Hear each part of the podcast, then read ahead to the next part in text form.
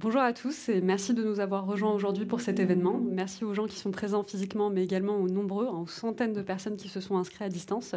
Je m'appelle Yasmine Douedi, je suis CEO et fondatrice de Risk Intel Media, qui est un média en cybersécurité. Nous organisons des événements comme celui d'aujourd'hui. Aujourd'hui, on l'organise avec Mind2Check, qui pourra se présenter euh, juste après. Euh, sur le planning que nous avons euh, mis en place aujourd'hui, nous allons avoir deux grandes tables rondes, mais surtout une introduction. La première introduction sera faite par le général Eric Hotelet. J'invite le général à nous rejoindre. Merci. Quelques mots d'abord de Mind2Check. Nous sommes Mind2Check, nous sommes une marketplace euh, d'innovation. On met en relation des cas d'usage et des, technologies. Voilà, on a souhaité participer, réaliser cet événement en partenariat avec euh, Risk Intel, puisque ben, aujourd'hui on reste euh, actif sur les sujets du spatial et, de la cyber. Et je pense que les tables rondes vont vous convaincre que ce sont deux sujets qui sont très liés. Voilà, je tiens à remercier tout particulièrement euh, mon associé qui a beaucoup œuvré sur ce sujet, Yasmine bien évidemment, et puis Arnaud Coustillère qui nous a bien aidé aussi. Merci. Alors nous allons laisser au général le soin d'introduire cette euh, belle thématique qui est celle de la cybersécurité dans l'espace. Nous, vous laissons l'introduire et puis nous pourrons inviter la première table ronde à vous rejoindre. Je ne sais pas s'il y a du harcèlement. Est-ce que ça marche? Oui, Tout le monde m'entend bien Alors je ne vais pas traiter le sujet qu'on vient de me donner. Je suis désolé. Non, non. Bonjour à tous. Je ne suis pas un spécialiste et donc euh, l'idée de manœuvre, c'est surtout de vous donner, vu des armées, euh, l'évolution du numérique et comment on intègre euh, ce numérique, ce cyber, euh, dans notre réflexion sur les programmes euh, futurs. Je ne sais pas si le micro marche bien là. Si, quand même. Bon, très bien. alors, je vais, dans la présentation que je vais vous faire, vous, vous donner un petit peu d'abord le, ce le, le, rétexte qu'on a fait du changement stratégique de l'Ukraine et le changement qu'il va y avoir sur la conduite de nos opérations.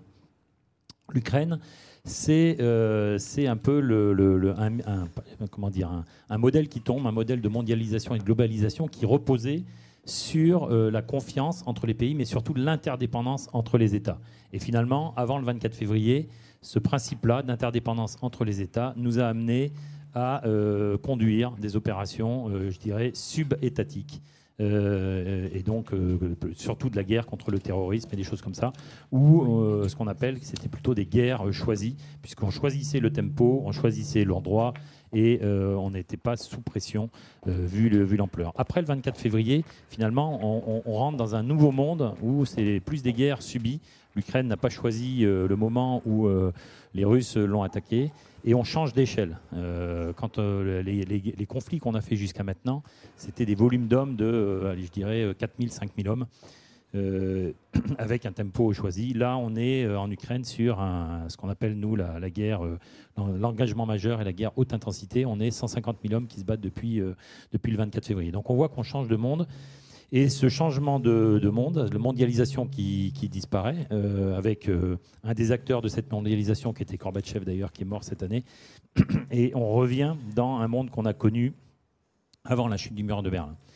Donc euh, ça c'est le, premier, je dirais le premier changement d'échelle. Deuxième changement d'échelle, ou plutôt de de domaine, c'est que par rapport au monde d'avant, eh bien finalement les espaces de conflictualité ont augmenté, notamment celui qui vous intéresse, le domaine du numérique, euh, le domaine aussi de la lutte informationnelle, euh, le domaine du spatial, tous ces domaines-là qui, euh, par rapport à avant, terre-mer, se sont développés.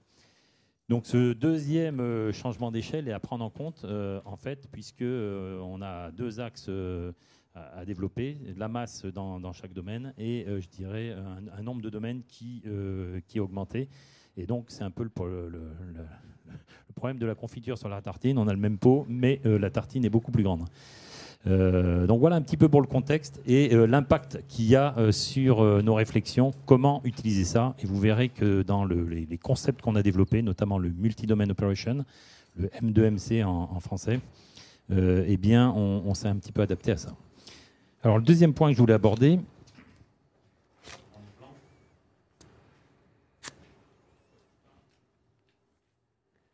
C'est l'évolution du numérique avec une révolution du numérique. Alors, je ne suis pas un expert, mais comment, moi, la manière dont je le vois, c'est qu'on rentre dans une saison 2 du numérique Et la saison 1, c'était ce que j'ai connu quand on est arrivé dans les états-majors, c'est-à-dire des systèmes d'information avec des données propriétaires très silotées et qui montaient du niveau tactique jusqu'au niveau stratégique. Et à l'époque, il n'y avait pas beaucoup de données, donc c'était assez facile euh, quand on avait une remontée euh, d'informations, de pouvoir trier, présenter, en gérant un petit peu le, nombre d'informations à présenter, euh, de pouvoir présenter la situation. Et donc, on a assisté à ce moment-là à un écrasement du stratégique vers le tactique, hein, intégrant aussi le niveau opératif.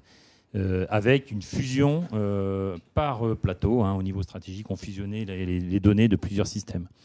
Aujourd'hui, on passe dans un, je dirais, dans un nouveau monde qui en fait décloisonne ces systèmes d'information euh, en euh, s'attaquant directement à la donnée. C'est pas vous que je vais apprendre ça. Hein, euh, big data, l'intelligence artificielle qui peut nous aider, et puis le cloud qui va nous permettre justement de ne pas avoir ces systèmes qui cloisonnent et de pouvoir retrouver une, une fusion de données par niveau. Et donc, on passe d'un niveau très vertical à un niveau horizontal. Et là, on va retrouver un petit peu euh, la, finalité des différents niveaux. Le niveau stratégique, sa finalité, c'est bien de savoir d'élaborer le pourquoi euh, et de se poser des questions de niveau stratégique qui vont euh, donner l'intention du commandement.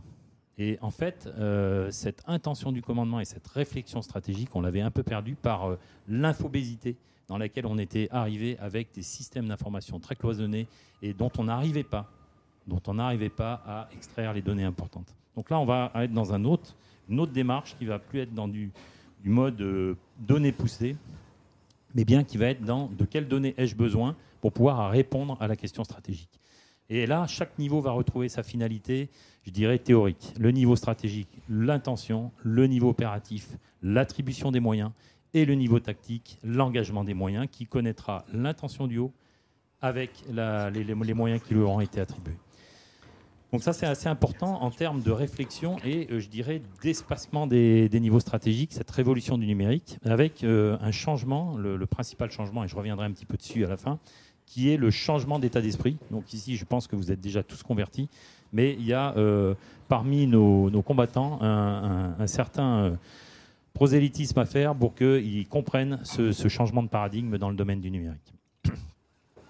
Alors, ce que je voulais dire également sur cette approche euh, basée sur la donnée, c'est qu'en fait, ça remet, euh, il faut se poser les questions euh, aussi sur notre, les espaces d'échange et la, classification des données. Donc ça, c'est tous les concepts sur lesquels qui se développent, hein, comme le zero trust, comme la data centric security, qui fait que en fait, on arrive à pouvoir échanger de la donnée ou de l'information sur des, données, sur des réseaux qui ne sont pas forcément classifiés. Donc là, on voit bien que derrière, il y a toute une réflexion à avoir sur euh, les réglementations, le cadrage, euh, sur, comment euh, pouvoir traiter ces données-là.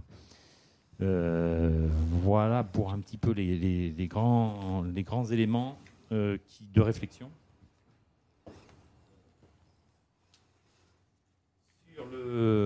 Sur, cette technologie-là, ça va nous permettre de faire, euh, d'être beaucoup plus résilient, puisque finalement, à partir du moment où on trouve la finalité initiale de chaque niveau, intention, moyen, action, finalement, on n'est plus obligé d'aller chercher ce qu'on a cherché, euh, le Graal qu'on cherchait dans, la saison 1 du digital, qui était le, temps, euh, le temps réel, ou le temps légèrement différé. Mais en fait, on cherchait à réduire finalement le temps réel. Quand on revient dans, une logique de euh, stratégie coopérative et tactique, finalement, on peut accepter d'être asynchrone pour certaines missions. Il y a certaines missions qui nécessiteront qu'on soit synchrone, mais on peut accepter d'être asynchrone. Et, finalement, ces, ces organisations euh, humaines hein, qui, sont, qui sont basées sur euh, le côté asynchrone sont les plus résilientes. Et c'est l'organisation de Daesh. Daesh, en fait, n'avait pas de liaison permanente entre la tête, ceux qui donnaient les moyens et ceux qui faisaient l'action. Daesh élaborer une intention qui était partagée par des moyens divers, pas forcément numériques. Euh, et puis après, il y avait euh, mise en place de moyens. Donc ça, c'est, je dirais, son niveau opératif. Et puis finalement, quand tout ça arrivait au niveau tactique, eh bien, l'opportunité faisait qu'il y avait un engagement. en fait, ces, organisations-là sont les plus résilientes et les plus difficiles à, pouvoir, à pouvoir euh, targeter. En ce qui nous concerne, on rejoint exactement ce qu'on recherche, le multi-domain operation, c'est ou le multi-champ euh, M2MC, multi-champ et multi, euh, finalement, dans ces choses-là, on va chercher la, supériorité par l'agilité entre les domaines. Et c'est ce que permet aujourd'hui, enfin c'est ce que doit permettre aujourd'hui le numérique. Finalement, on ne va plus aller chercher la masse dans la masse dans le domaine aérien, la masse dans le domaine terrestre, la masse dans le domaine euh, euh, naval. Euh, ça va être, on pourra être en infériorité dans tous les domaines, mais celui qui aura l'agilité de pouvoir basculer des forces d'un domaine à l'autre pourra avoir ponctuellement, c'est la concentration des forces, c'est le principe de base de, de, la guerre, pour avoir à un moment donné la concentration des moyens spatiaux, cyber, forces spéciales, terre, air, mer, pour pouvoir avoir la, la supériorité. Et là, on voit que dans ces organisations du C2, et finalement, on va avoir une grande subsidiarité et on est en train de travailler justement sur ces organisations-là avec, dans ce que je décrivais tout à l'heure sur, euh, sur le C2 et le, la subsidiarité vers le niveau le plus bas, eh bien, je vais vous donner un exemple. Ça va être à un moment donné euh, un avion Rafale qui va revenir des lignes euh, et qui aura détecté derrière la colline une section terrestre et qui va, en survolant de l'autre côté des forces armées, des forces armées euh, euh, transmettre les données. Là, on peut imaginer que euh, la section de l'autre côté n'ait pas les moyens et va transmettre les données à un bateau et qui va faire du tir à partir de la côte en lui donnant les données. Et tout ça va être valorisé par des liaisons spatiales. On peut même imaginer qu'il y ait des actions dans le domaine cyber pour pouvoir contrer le fait que de l'autre côté, ils aient détecté le passage de l'avion, des choses comme ça. Donc c'est cette organisation-là qui, en fait, ce multidomaine, à un moment donné, de pouvoir mettre tous les moyens euh, dans une bulle qui va être, euh, je dirais, éphémère et qui va pouvoir donner les moyens. Et dans cette approche-là, l'approche un peu différente des, Américains qui, en fait, je ne sais pas s'il y a des Américains qui nous écoutent, mais qui font remonter toutes les données, qui vont les analyser et qui après vont faire euh, une action. Finalement, nous, ce qu'il faut se poser comme question, c'est quelles sont les données dont on a besoin à chaque niveau et pas forcément tout faire remonter. Et dans cette, dans cette, euh, cette réflexion-là, on voit qu'on peut avoir des bulles temporaires qui vont permettre justement de nous, pour nous d'être beaucoup plus efficaces. Donc ça, c'est le principe du MDO. Alors pour tout ça, évidemment, il y a le domaine du cyber. Euh, euh, là, c'est pareil. Dans la construction, vous voyez, de tous ces effecteurs-là, il faut qu'on ait une, euh, robustesse assez importante. Et dans la construction de nos moyens, aujourd'hui, il y a du numérique partout, avec des tempos de développement qui sont totalement différents, puisqu'en fait, on voit bien que l'obsolescence d'un matériel physique, comme un avion, un char, ou un bateau n'est pas la même que, je dirais, l'obsolescence d'un logiciel pour lequel on pourrait presque avoir, je dirais, un patch tous les jours. Hein, euh, tous les jours, quand on sort son iPhone ou son Android, on a les mises à jour euh, qui nous tombent. Eh bien, on voit bien qu'il y a un décalage de tempo entre ce qui est embarqué sur un, vecteur, sur un effecteur, et euh, l'obsolescence, je dirais, de plus technique de, ces, de effecteurs. Donc cette donnée-là, elle est importante et ça, ça, va nécessiter de notre part, et, pas uniquement des armées, hein, c'est aussi une réflexion qu'on doit conduire avec la DGA, dans la construction de nos systèmes, avec les industriels également, la construction de nos systèmes, la différenciation de ces, de ces deux tempos. Et dans la différenciation de ces deux tempos, là, on va rejoindre un petit peu l'industrie, euh, enfin c'est un petit peu comme ça que je le vois, l'industrie euh, numérique, où la protection du cyber va être prise, je dirais, en amont dans la construction même euh, du logiciel qui va être embarqué sur nos, sur nos plateformes. Donc ça, c'est tout un changement de mindset qu'il faut qu'on ait euh, et qui va nous permettre justement de pouvoir, euh, développer tous ces systèmes-là. Je ne vais pas être plus long et je laisserai un peu la place aux questions. Alors, dans tout ça, quels sont les enjeux pour nous? Les enjeux, c'est, j'en ai, je l'ai un peu abordé tout à l'heure, c'est le changement d'état d'esprit changement d'état d'esprit et pouvoir euh, connaître un monde nouveau. Et donc, euh, nous, on est à la recherche des talents, évidemment, comme euh, les sociétés qui sont ici, pour pouvoir développer ces systèmes-là et penser différemment, construire ces, ces, nouveaux C2, rapprocher, comment dire, euh, être capable de faire de, l'analyse euh, de données dans les états-majors de demain, plutôt que d'avoir des secrétariats, on pourra très bien envisager d'avoir euh, auprès des autorités des gens qui sont capables d'extraire les données sur des, bases de données qui soient techniques, opérationnelles ou administratives pour pouvoir faciliter la prise de décision.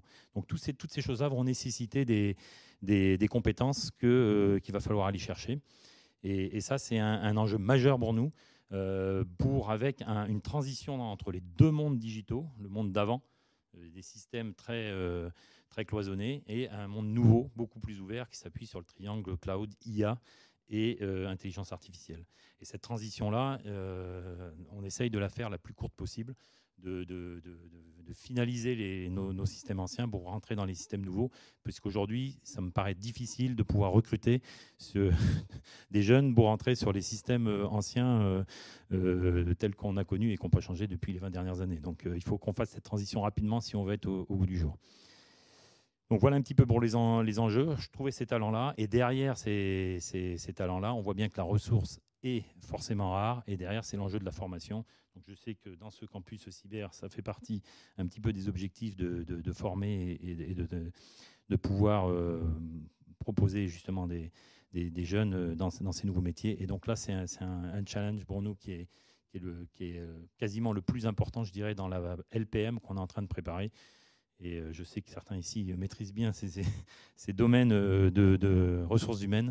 Euh, qu'il va falloir bien dimensionner en termes euh, euh, d'effectifs, mais pas que d'effectifs, également de salarial, puisqu'aujourd'hui c'est quand même un peu le, le driver, et il ne pourra pas y avoir trop de différentiel entre le monde civil et le monde de la défense.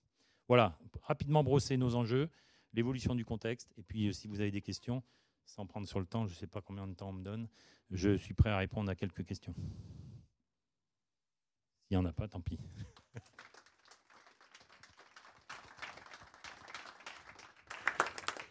Est-ce qu'il y a des questions dans la salle?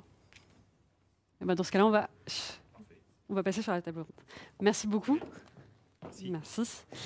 Alors, nous allons passer à la première table ronde de cet événement. Donc, je vais inviter nos speakers à me rejoindre sur l'estrade. Allons-y. La thématique de cette première table ronde est les satellites face aux cyberattaques, le défi de la nouvelle guerre des étoiles. Alors, je vais vous laisser vous installer. Merci. Je vais me mettre en bout.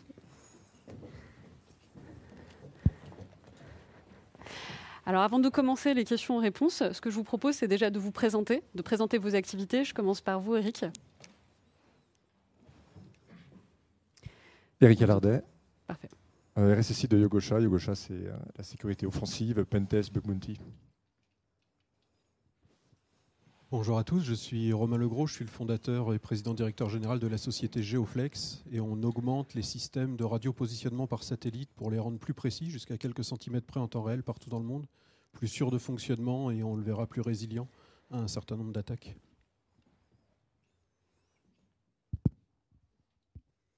Ouais, Désolé.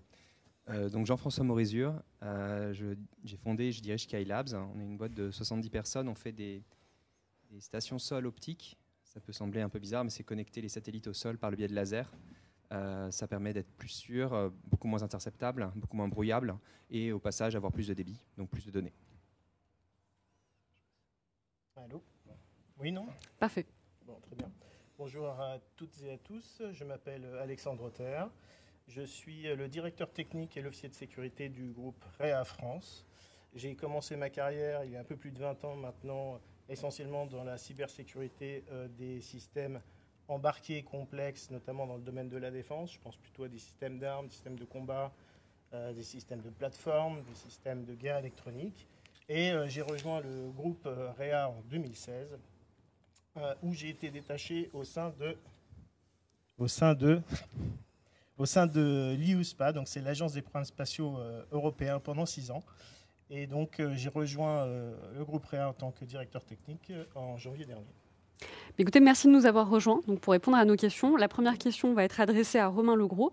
Donc, pouvez-vous nous expliquer ce que l'on désigne par la nouvelle économie de l'espace, le New Space Economy, et quels sont les changements majeurs par rapport au modèle antérieur? Vaste, vaste question. Alors le, New Space, euh, je pense qu'on pourrait le, définir comme tout le pan de l'activité spatiale qui est lié à la démocratisation de l'accès à l'espace. Il y a une convergence de domaines technologiques qui font qu'aujourd'hui on peut mettre sur orbite un certain nombre de satellites et par là même un certain nombre de capteurs qui vont être capables d'acquérir de la donnée, de diffuser de la donnée. Donc les capteurs en question, c'est de l'imagerie, euh, c'est des charges utiles pour de la positionnement, de la navigation et puis de la synchronisation temporelle et puis de la télécom. Euh, donc euh, le New Space, c'est toute cette nouvelle activité de démocratisation de l'accès à l'espace qui permettent à des entreprises privées, je pense que c'est une composante importante dans, la définition des entreprises privées d'accéder à l'espace et de déployer des nouveaux services à partir de satellites. Et puis il y a toute la chaîne aval, qui est le traitement de ces données d'imagerie, de positionnement, navigation de temps et puis de télécom qui génère une masse de données super importante. Et donc, bah, il, y a plein de, questions qui se posent sur la bonne utilisation et de ces satellites et des données qui sont générées pour garantir un certain nombre de services dont certains sont critiques. Et donc, euh, bah, cette euh, démocratisation, ce New Space, euh, entraîne un certain nombre de sujets dans la cyber, donc dans la sécurisation de ces systèmes informatiques, dont une des composantes devient spatiale. Alors, je reste avec vous. On a aujourd'hui des infrastructures spatiales qui sont très présentes dans notre quotidien. Est-ce que vous pouvez nous donner des exemples de technologies aujourd'hui, notamment peut-être européennes, qui sont utilisées? Bah, alors il y en a un, on en a plusieurs sur nous. Hein. Si on parle des systèmes de radionavigation dont je parlais tout à l'heure, euh, vous connaissez tous le, le, GPS, le GPS européen. Donc le, je vais le faire dans l'autre sens en fait. Les Américains ont un système qui s'appelle GPS, qui est l'équivalent de notre Galiléo européen. et donc, euh, meilleur, Et donc, euh, on en a plusieurs. Donc, c'est des récepteurs qui permettent de se localiser partout sur Terre. Vous en avez dans vos téléphones portables, vous en avez dans votre voiture, vous en avez dans votre montre probablement. Euh, et donc, on, est tous multi-clients euh, de ces systèmes de radiopositionnement qui sont utilisés, euh, dont on aurait du mal à se passer aujourd'hui, en fait. Donc, ça peut être le bon exemple d'application majeure dans le domaine. Oui, alors en complément, je suis complètement d'accord. Hein, ça c'est. Mais il faut aussi prendre en compte le fait que les systèmes satellitaires, les systèmes spatiaux aujourd'hui, vous vous en rendez pas compte, mais structurent complètement notre société. Dans le, dans Galileo ou le GPS, évidemment, il y a de la position, il y a de la navigation, mais il y a aussi un facteur de temps qui est, qui est très important aujourd'hui dans toutes les applications que l'on utilise. C'est vrai dans l'énergie. Aujourd'hui, vous avez des réseaux électriques. Euh, l'énergie, il faut le, diriger parce que ça ne stocke pas et euh, ça demande une synchronisation à la milliseconde. Si vous n'avez plus ce temps qui est synchronisé, notamment à travers les satellites, il n'y a plus d'électricité. Tout ce qui concerne la finance, et notamment euh, tout ce qui est hyper trading, donc la trading haute fréquence, c'est aussi synchronisé par des satellites. Sans cela, plus de bourse. Et puis je peux aller un peu plus loin. Vous avez bien vu que suite à la guerre en Ukraine, il y a eu, suite au piratage du, du, CASAT, en Allemagne, un ensemble de 5800 éoliennes, à peu près, n'était plus exploitable à cause du brouillage GPS des Russes. Et ça, c'est quelque chose que, qui, est important dans notre vie et qui pourrait remettre en cause complètement la société dans laquelle on vit. Merci. Alors Jean-François Morizur, quand on tombe par infrastructure spatiale, est-ce qu'on doit distinguer les équipements au sol des équipements qui sont dans l'espace?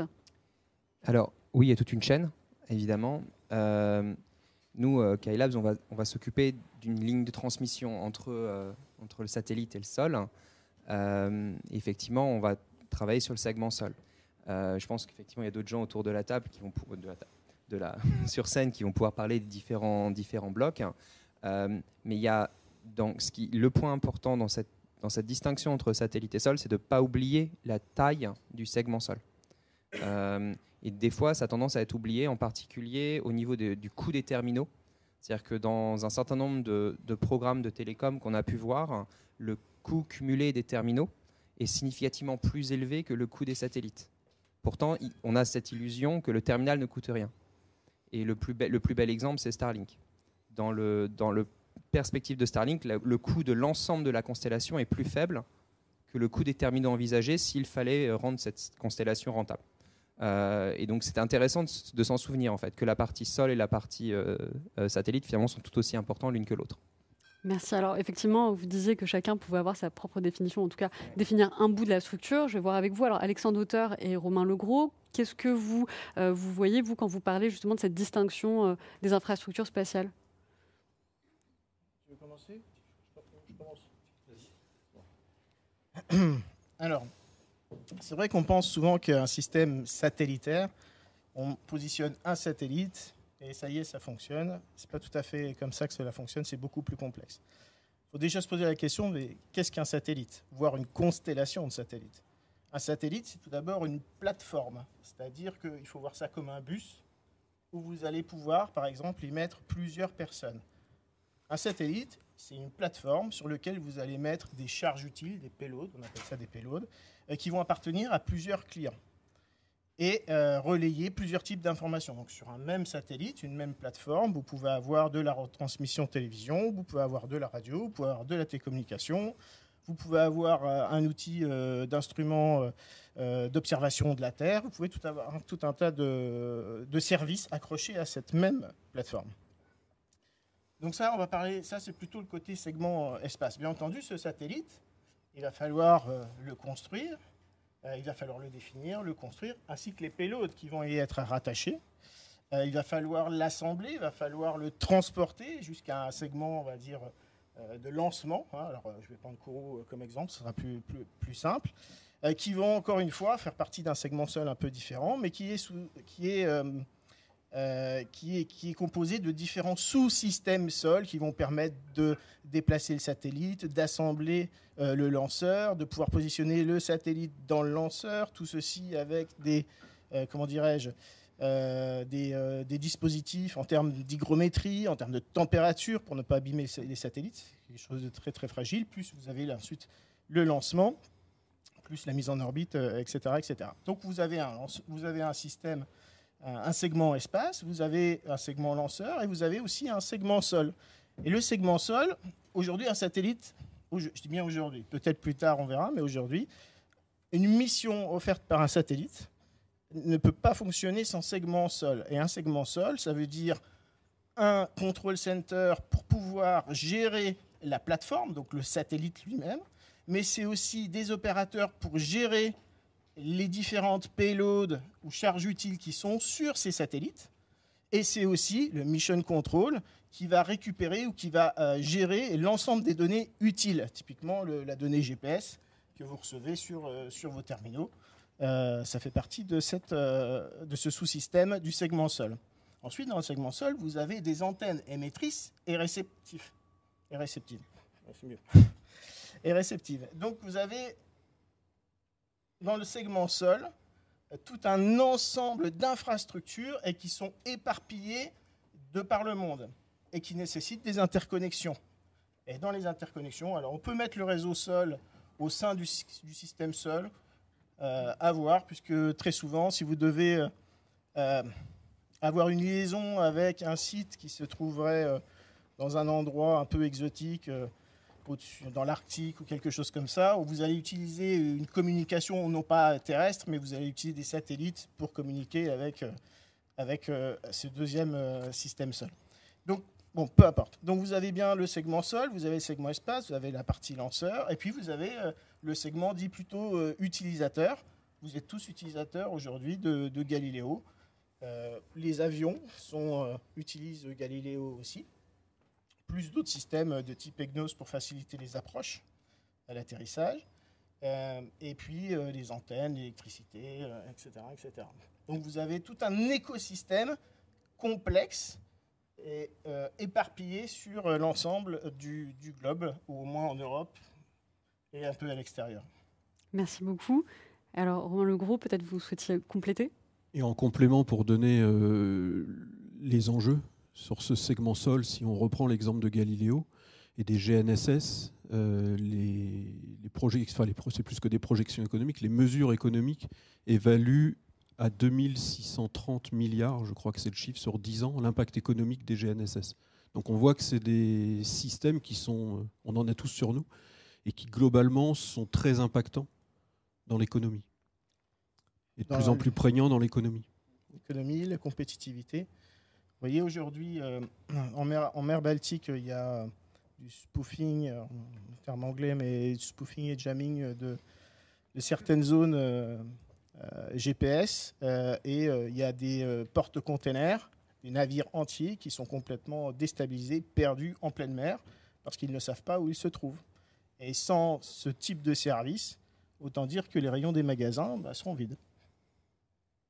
Vous souhaitiez ajouter quelque chose, Romain? Ou qu'on aurait du mal à se déplacer avec notre voiture euh, dans des services, tout un tas de services qu'on pratique au quotidien, le keep lane assist, le centrage automatique des voitures sur les voies de circulation, il y a du GNSS. Euh, il, y en a, y en a strictement partout, dans toute la bonne conduite des opérations terrain, euh, dans l'agriculture, dans l'industrie, dans strictement, enfin, dans tous les domaines d'activité, dès qu'on veut mieux piloter son activité terrain quand on est dans une entreprise, on a besoin de ces systèmes de radiopositionnement. Et donc, un hacker a plus de facilité à créer un problème de masse en venant brouiller un signal GNSS qu'en venant faire une attaque conventionnelle terroriste quelconque en termes d'impact. Et donc, bah, il faut évidemment qu'on se soucie très activement de la sécurisation de ces systèmes-là. Alors c'est très bien que vous parliez justement des, cyberattaques, puisque c'est un peu le sujet de la prochaine question. C'est quelles sont les typologies aujourd'hui des cyberattaques? Est-ce qu'elles sont similaires aux autres secteurs d'activité? Parce qu'on en entend beaucoup parler. Euh, je commence par vous, Jean-François Morizur. Alors oui, on peut effectivement. Il y, a une spécificité particulière sur les, attaques vis-à-vis des satellites, c'est qu'en fait, c'est des objets qui ne, peut pas, auxquels on ne peut pas accéder de manière évidente. Euh, en tout cas, on ne peut pas les remettre sur Terre pour les, les mettre à jour. Euh, et euh, sur lesquels c'est des récepteurs radio, parce qu'on communique avec eux en radio et on sait où ils sont. Euh, donc ça en fait des objets particulièrement sensibles. pour lesquels les questions d'obsolescence ou en tout cas de, mal préparer la mission va, être vraiment problématique. Et, finalement, ces, plateformes sont un peu particulières à ce titre-là. Si vous regardez les communications radio qu'on peut avoir, tous les outils tactiques qu'on peut avoir de communication, on peut toujours revenir, les remettre à jour, on peut toujours les ramener un centre euh, dans lequel on a confiance. Euh, un, satellite, on ne peut pas. Une fois qu'il est parti, il est lancé. Et si nous, on peut le mettre à jour en, créant une confiance entre le sol et le satellite, euh, bah, en fait, quelqu'un d'autre peut aussi le mettre à jour de la même manière. Faut donner une ordre de un ordre de grandeur. Même les antennes les mieux pointées qu'on puisse avoir vers le sol, c'est à l'échelle d'un département. Donc, euh, si je, que ce soit pour intercepter un signal radio depuis le satellite vers le sol, ou pour émettre et être à peu près au bon, niveau pour, parler au satellite, euh, j'ai pas de problème pour me dissimuler dans la zone et de géographiquement, je vais pas pouvoir garder une sorte de, sécurité là-dessus. D'où l'importance qu'on essaie d'avoir sur cette interception-là avec les communications optiques, où là, c'est 12 mètres euh, l'ordre de grandeur. Donc, vous pouvez avoir toutes les communications qui partent et qui reviennent d'une base euh, militaire, par exemple donc l'interception devient plus difficile, etc. Même si pour le brouillage, euh, je veux dire, un, nuage de fumée fera le même, même, effet que, du, brouillage de, GNSS sur, euh, dans une zone. Donc euh, ce sera la même, même typologie d'attaque. Mais au moins pour la, communication, on va, y, on va, y, gagner un petit peu. Ok. Et qu'en est-il de la typologie des acteurs, enfin des hackers plutôt cette fois-ci? Est-ce que ce sont plus des groupements privés? Est-ce qu'on peut se méfier beaucoup plus des États, notamment lorsqu'on a des tensions géopolitiques? Je commence par vous, Eric Alardé. Alors en effet, euh, tout d'abord, il faut peut-être définir un petit peu ce que c'est une menace étatique, une menace type hacker privé. Pour moi, la menace étatique, c'est donc une menace à haut niveau de compétence. Il faut voir qu'un État, il a, il a du temps, il a des moyens, donc il a des, moyens qui sont salariés, qui n'ont pas une exigence de rentabilité élevée et rapide. Et il y a un État qui sait également euh, planifier une opération, euh, commander une opération, bref, un petit peu comme à l'armée. Euh, alors qu'une menace, une menace plutôt type hacker privé, là on est sur la rentabilité rapide, c'est la cybercriminalité. Utiliser un outil pour arriver à une fin, voilà, pour, pour, pour, gagner effectivement, pour gagner de l'argent rapidement. il faut mettre ça en rapport, ces deux menaces, avec les caractéristiques du milieu spatial, qui sont très particulières, parce qu'effectivement, comme vous le disiez, un satellite, eh ben, il a déjà, déjà, il pas, on ne peut pas s'approcher. Enfin, on ne peut pas l'atteindre physiquement. Donc déjà, c'est assez euh, une, contrainte euh, qui d'ailleurs euh, est exploitée par certains projets crypto. je pense au projet CryptoSat en particulier, qui consiste en fait à générer des clés privées et à gérer des blockchains dans l'espace. Donc justement, profiter de cet aspect qui est protection, de protection physique. Également, une autre contrainte, c'est le fait que les satellites, lorsqu'ils sont dans les couches basses, ont une cinématique particulière. Donc lorsqu'on veut communiquer avec un satellite ou même l'attaquer, il faut attendre qu'il passe au-dessus de vous, donc bien déjà calculer sa trajectoire, se mettre au bon endroit, euh, faire des essais périodiques. Donc ça, c'est quand même une contrainte importante. Et la dernière contrainte que je vois, il y en a, d'autres, c'est que dans l'espace, rien n'est discret. C'est-à-dire que l'espace est surveillé en permanence. D'ailleurs, le commandement d'espace est là pour le, pour le confirmer. En France, on est quand même des, des, les leaders européens dans, ce domaine. Donc ça veut dire toute action, en fait, euh, est, quand même, est quand même visible même quelqu'un qui va essayer d'émettre en direction d'un satellite, eh ben, il aura une antenne de radiofréquence, il ne va pas être discret. Donc euh, ça, ça fait des contraintes qui pourraient laisser penser que, que la, menace étatique est plus apte à attaquer des satellites. Et en fait, il n'en est rien, pour deux raisons. Tout d'abord, je pense que le cyberespace, c'est un milieu quand même très particulier. Lorsque vous élaborez une arme, aussi sophistiquée puisse-t-elle être, vous avez toujours la possibilité qu'elle fuite, qu'on vous la vole. Et on se rappelle de l'affaire de, la NSA où les shadow brokers ont, ont, volé des armes à la NSA et les ont mis à disposition, les ont vendues. C'est comme si vous donniez à un, dealer de crack une bombe atomique. Qu'est-ce qu'il va faire avec? Il va pouvoir vous faire chanter. Donc il y a quand même toutes ces possibilités-là. Et puis euh, le cyberespace n'a pas de frontières. C'est-à-dire vous pouvez effectivement euh, euh, pouvez, aller dans, tous les coins du cyberespace pour aller, même dans le darknet, aller chercher des outils, même si vous n'avez pas les compétences. Donc les hackers privés ont quand même un rôle important. La deuxième raison, c'est qu'on vit une, euh, une révolution dans le spatial. C'est-à-dire qu'en fait, vous avez, depuis quelques années, des acteurs privés qui sont arrivés avec SpaceX, avec euh, plein de petits satellites qui maintenant ne nécessitent pas beaucoup de moyens. On parle des CubeSat, 10 cm sur 10, qu'on peut caser dans un coin d'une Ariane euh, pour un coût très faible. Et donc ces satellites-là, en fait, sont autant de dangers, finalement potentiels, pour tout l'espace.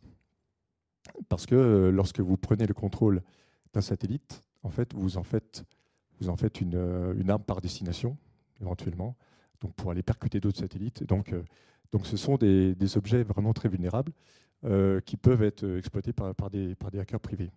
Moi, juste, une petite anecdote concernant la sécurité de ces, de ces nouveaux systèmes.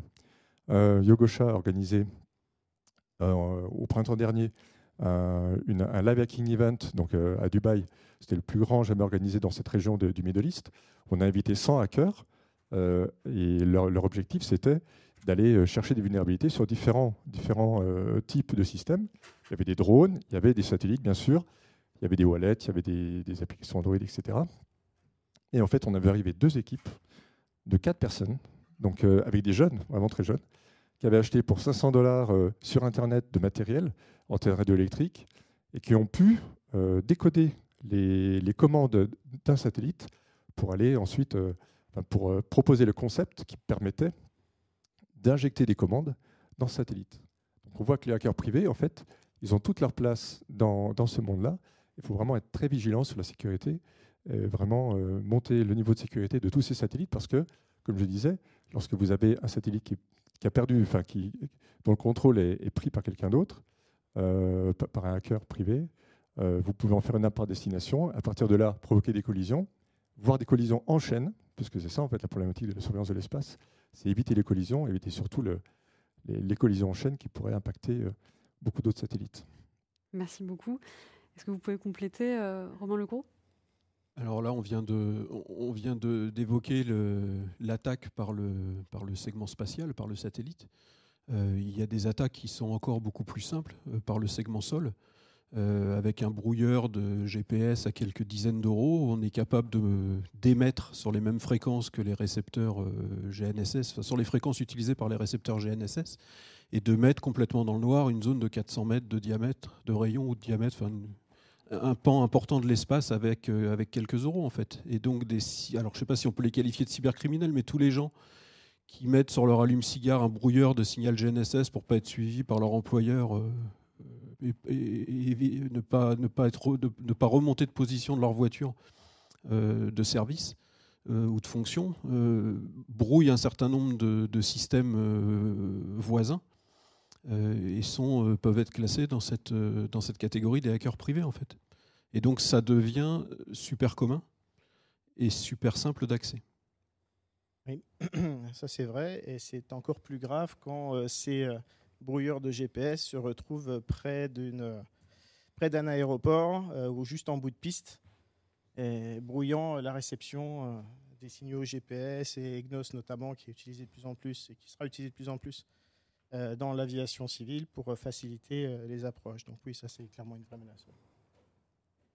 Il y a l'exemple, il y a eu des exemples sur un certain nombre d'aéroports français à Nantes où il y a des retards importants. Il y a eu des retards importants de trafic liés à des avions qui n'ont pas pu se poser pour ces histoires de brouillage GNSS. Enfin, ça prend tout de suite des, proportions euh, incroyables. Merci. Alors, on va passer sur la question des investissements. Donc, euh, la nouvelle économie spatiale attire beaucoup d'investisseurs, hein, et notamment euh, l'Union européenne a choisi de flécher entre 2014 et 2021 12 milliards d'euros d'investissement. Les acteurs de financement privés ne sont pas en reste, mais quelle est réellement la part de la cybersécurité dans ces investissements, et notamment dans le secteur privé? Je commence par vous, Alexandre Auteur. Alors, c'est une question qui n'est pas simple et qui mérite un petit peu de temps. Euh, avant de répondre à cette question, il faut se rendre compte que les systèmes spatiaux, euh, par la complexité que j'ai expliquée euh, tout à l'heure, les segments sols qui peuvent se trouver à, plusieurs dizaines d'endroits, euh, le développement des satellites, ce sont des, développements qui se, font très en amont. quand je dis très en amont, si je remonte aux années 90, ce qui a été fait dans les années 90 ont été lancés et sont opérationnels en 2000-2001 euh, et sont encore utilisés euh, aujourd'hui. Vous imaginez très bien quand, dans les années 80-90, la problématique cyber-sécurité intégrée, alors euh, security as design, je vais, by design, je vais plutôt dire, elle était assez limitée. Donc ça, ce sont des systèmes qui aujourd'hui sont opérationnels et que vous utilisez, enfin que nous utilisons tous les jours. Et là, effectivement, la security by design est manquante. Ensuite, vous avez un deuxième cas, ce sont les satellites, enfin les satellites, systèmes spatiaux qui sont en cours de développement ou qui ont commencé à être développés il y a peut-être 5 ou 6 ans, qui, eux, de plus en plus, et je parle essentiellement pour les, les systèmes euh, européens, hein, systèmes de satellites européens, je ne parle pas du New Space, là, c'est encore un autre sujet, euh, qui intègre by design. D'ailleurs, les équipes REA y travaillent euh, fortement euh, pour intégrer toutes les fonctions de sécurité, à la fois sur le segment sol, le segment espace et les communications au niveau des lanceurs, pour s'assurer que même une fois lancé, le système aura un certain niveau de sécurité. Voilà, ça c'est la première chose.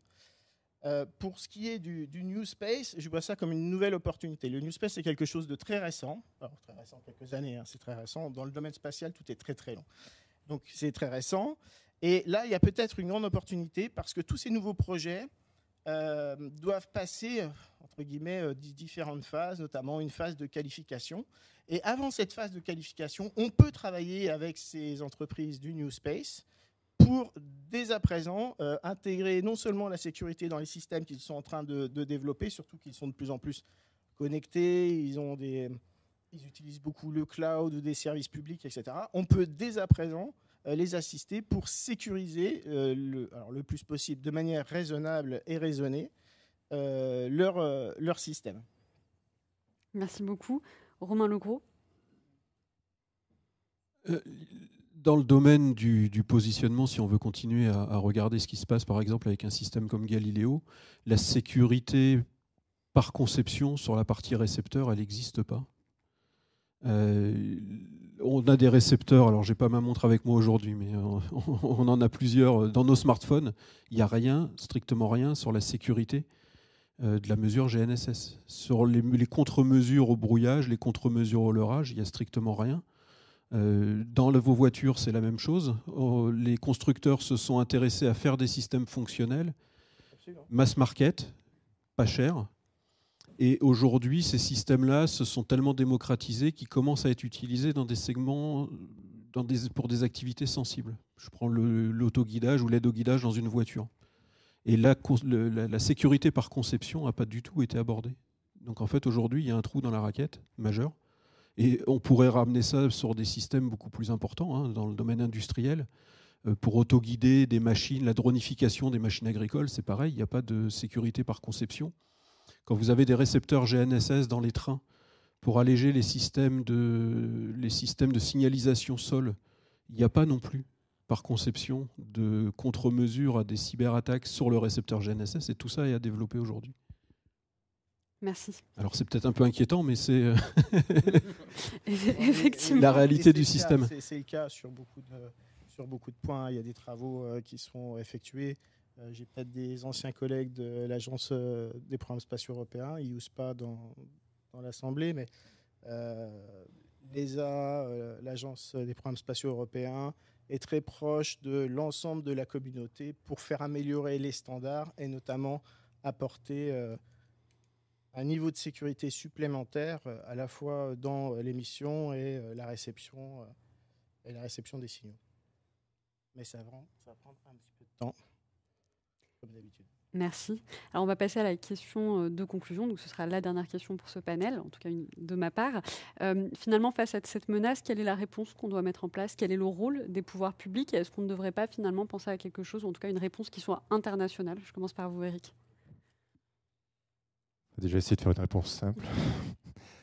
en fait, euh, on est tous d'accord là pour dire que l'espace est un bien commun. On, l'a vu, les, les positionnements, etc. Donc évidemment, les premières mesures qui ont été prises, c'était de désarmer l'espace, de faire en sorte qu'il n'y ait pas d'armes dans l'espace. Et on voit à quel point c'est complexe quand on, quand on, quand on voit qu'un satellite peut être une arme lui-même par destination sur un autre satellite, donc pour aller détruire un autre satellite. Et on a quelques, quelques exemples possibles. Et, euh, donc en fait, euh, donc en fait, il faut peut-être orienter euh, ou renforcer une coopération dans le domaine de la surveillance de cet espace. Et donc, en fait, c'est les, missions là, que, j'ai évoquées tout à l'heure, au niveau européen, au niveau international, avec des conventions, mais également, comme dans tout, lorsqu'il s'agit de protéger un milieu, c'est partager le renseignement, le, renseignement cyber, donc avoir de, une capacité d'anticipation de toutes ces attaques. donc, partage du renseignement entre les pays. le renseignement ne se partage pas forcément facilement, il est souvent estimé comme souverain. Mais dans, le, le, monde cyber, vu qu'il n'y a pas de frontières, vous pouvez très bien avoir euh, euh, une sonde qui n'est pas dans votre pays et qui va détecter un euh, serveur de contrôle-commande ben, qui communiquera avec une station satellite qui, elle, vous appartient. Donc si ce pays-là en question ne vous prévient pas, vous, ben, vous, pouvez vous, vous risquez justement une attaque et voire jusqu'à la prise de contrôle d'un satellite, pourquoi pas. Donc vraiment, le renseignement, la, coopération dans ce domaine-là, c'est quelque chose de fondamental. Ensuite, euh, la, montée en compétence et la sensibilisation des, équipes qui, fabriquent les satellites, donc de développement, de sécurisation, tout ce qui contribue à la maintenance en conditions de sécurité. Ça, c'est aussi un axe qu'il faudrait, euh, donc, euh, qu'il faudrait renforcer. vous prenez l'US Air Force, elle crée régulièrement des CTF, des catch the flag. Ils appellent ça ACSAT avec des équipes euh, qui, doivent, euh, qui doivent trouver des vulnérabilités sur des satellites. Alors le scénario est déjà écrit à l'avance, donc c'est pour vraiment pour les faire monter en compétences, pour que tous les industriels réalisent tout ce qu'on peut faire en termes d'attaques sur des satellites.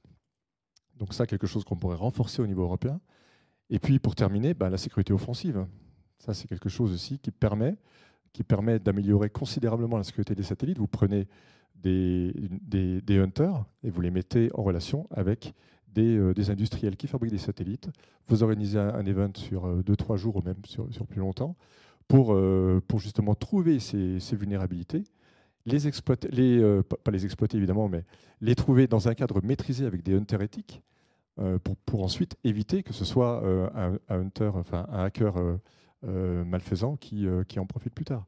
Donc là, on a quelques, quelques pistes qu'il faudrait voilà, développer au niveau européen, international, euh, pour améliorer la sécurité des satellites. On a vu que c'était un enjeu important, que si du jour au lendemain on n'a plus d'espace, c'est le bien commun qui, qui en pâtit, et c'est de notre vie à, tous. Merci beaucoup. Alexandre, vous souhaitiez euh, intervenir? Si ça arrivait, on retournerait dans les années 60 ou pas très loin, ça c'est certain. Euh, oui, alors, oui, je voulais juste ajouter un ou deux points. Je parlais de la sécurité euh, des systèmes euh, existants qui sont euh, utilisés aujourd'hui. Alors bien entendu, il y a les, institutions publiques, il y a des budgets publics pour améliorer et sécuriser notamment ces systèmes à travers des opérations, hein, comme on vous l'a dit, hein, une fois que le satellite est lancé, qu'il est qualifié, que le système seul est qualifié, globalement on n'y touche plus. Globalement c'est ce qui se passe.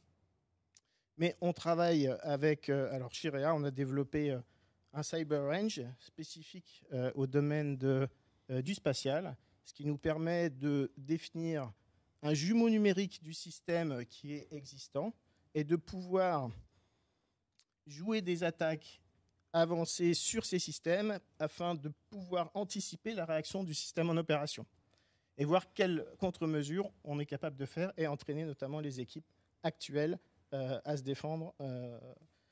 à se défendre. Ensuite, vous avez les systèmes donc plutôt à concevoir, où là, de la même manière, on est capable de vérifier à travers ce jumeau numérique le fait que euh, les mesures qui ont été mises en place et qui ont été identifiées sont résistantes dans le temps. Encore une fois, une fois que c'est lancé, c'est lancé. J'ajouterais aussi que, bien entendu, ça, c'est les phases plutôt, plutôt amont. Ça n'empêche pas la surveillance et donc, à travers un SOC, de monitorer la sécurité des systèmes spatiaux dans leur ensemble, segment sol, segment, segment espace. C'est euh, une, euh, comment dirais-je, une activité que nous développons euh, très fortement, notamment à travers un centre d'excellence en cybersécurité qui est en train d'être créé, qui sera opérationnel d'ici fin 2023 à peu près, et euh, dont nous avons de grands espoirs, notamment pour les programmes européens, mais pas que. Merci beaucoup pour votre réponse. Alors, je vous propose de passer aux questions du public. Nous en avons eu énormément à distance. On ne pourra malheureusement pas tous les traiter. Et on regardera également les questions qui peuvent être posées dans la salle. Je vais commencer par une première question qui a été euh, posée à distance. Afin de contrer le brouillage des communications spatiales, serait-il pertinent d'implémenter un filtrage inspiré, voire basé sur les transformations de Fourier? Sur les transformations? De Fourier. On a un public euh, d'experts qui nous suit. C'est probablement une question de fréquence, non oui. Donc, grosso modo, si c'est du choix de fréquence. Il faudrait dans le... Désolé. Si c'est du choix de fréquence, donc si c'est d'utiliser une fréquence plutôt qu'une autre, c'est des choses qu'on sait déjà faire et qui, qui est déjà implémenté. Euh, on peut avoir des, des, des, configurations, des manières de communiquer très complexes qui utilisent des, euh, du saut de fréquence euh, ou des choses encore plus compliquées. Euh, ça, c'est déjà implémenté. Le problème, c'est qu'un bon brouillage, ça brouille tout. Euh, c'est du signal bien violent euh, dans une zone.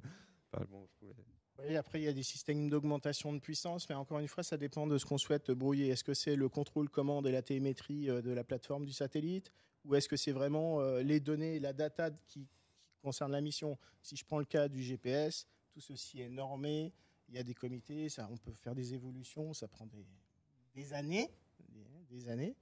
Euh, et avant d'avoir du saut de fréquence sur le GPS, ça, on va prendre, enfin, il va se passer un peu de temps. Il y a du double fréquence qui arrive euh, prochainement. Ça va peut-être répondre à une partie de la problématique, mais pas totalement.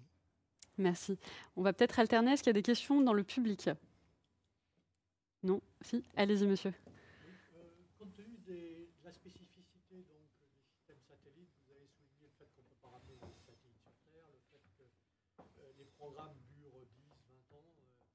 Est-ce que vous prenez d'ores et déjà en compte, euh, dans le problème de la sécurité des transmissions, le fait que le calcul quantique va euh, menacer la, crypto telle qu'on la connaît aujourd'hui euh, alors nous, on a l'avantage, c'est que les communications optiques, c'est des choses qui vont être utilisées pour déployer de la distribution de clés quantiques. On ne peut pas faire de la distribution de clés quantiques par radio. Donc de toute manière, les communications. Donc en fait, on va être support de la distribution de clés quantiques qui est une, manière de s'affranchir du, quantique. Donc effectivement, par définition, ça fait partie des architectures qui sont poussées. Alors l'Union européenne pousse énormément dans, cette, dans ce sens-là, faire de la distribution de clés. Euh, fondamentalement, euh, le, comment dire, on a, il y a déjà des, enfin il y a déjà, il existe des acteurs qui commencent à travailler sur le post-quantique, donc des manières de crypter qui sont robustes au calcul quantique quand il arrivera. Euh, et donc il y a il y a toute une zoologie dans, ce domaine-là. Je pense que c'est une question de prise en compte des risques aujourd'hui, d'analyse de à quelle distance on en est, et aussi de l'analyse de la durée de vie de la mission dont on parle, euh, parce que euh, bah, un, orbite en, dire, un, satellite en couche basse, euh, s'il tient 9 ans, on est très content. Et aujourd'hui, un ordinateur quantique dans 9 ans, moi en tout cas, je ne parierais pas dessus alors que j'ai un doctorat en optique quantique. Donc voilà. C'est peut-être une analyse dessus. Merci. non, juste euh, deux mots pour répondre à votre question. Euh, au niveau européen, en tout cas pour les, systèmes euh, européens, alors Galileo, EGNOS, Copernicus, GovSatcom et puis SST, il y a des travaux qui sont en cours, qui ont été élaborés déjà depuis presque trois ans euh, par EUSPA et l'ESA euh, dans, ce, dans ce domaine et qui seront probablement intégrés dans les prochains standards, notamment GNSS. Merci. Alors, une autre question qui a été posée à distance. Comment luttez-vous contre ces tentatives malveillantes de brouillage? Quelles sont les actions réactives en cas d'identification et de preuve d'une action de ce type réalisée dans le but de nuire?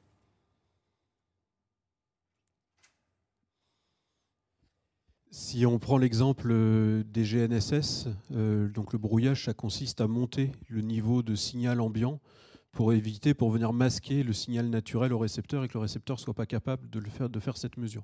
Donc à la limite, quelqu'un qui fait un brouillage comme ça un peu violent, j'allais dire, il n'y a pas de mal, on a juste une indisponibilité de la fonction, donc ça s'arrête de marcher sur une zone, donnée. Et donc, euh, bon, bah, on ne peut plus utiliser le système, mais au moins on ne fait pas de bêtises avec.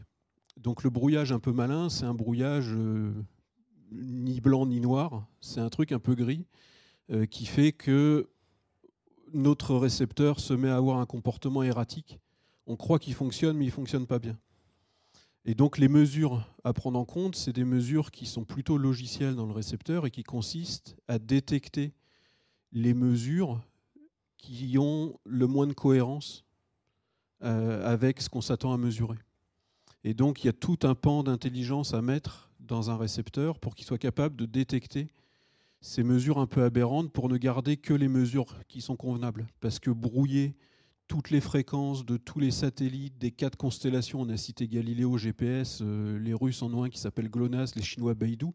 Venir brouiller les 4 GNSS, les 120 satellites des 4 GNSS et les 4 fréquences par satellite, c'est un travail, euh, c'est pas une attaque probante dans la réalité. Donc il y a des moyens de s'en sortir euh, par, par identification de la qualité des mesures qui sont traitées dans un récepteur.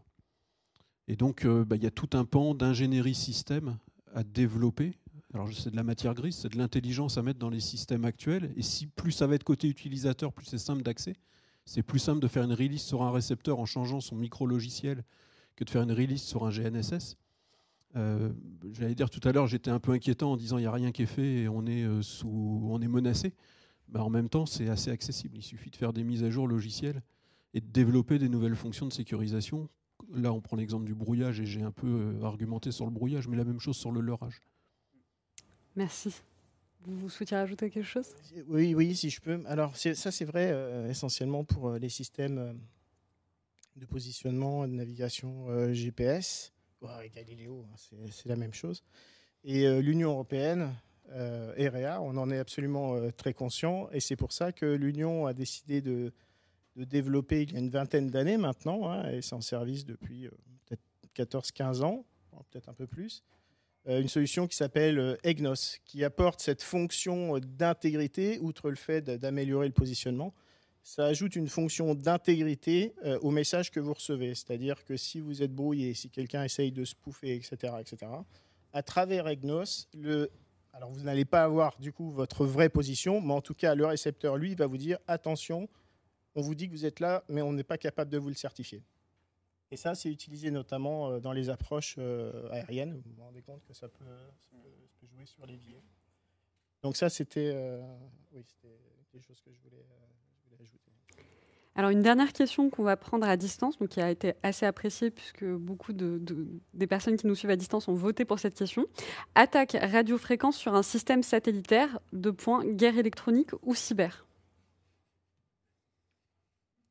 Alors, je commence et je vous laisse finir.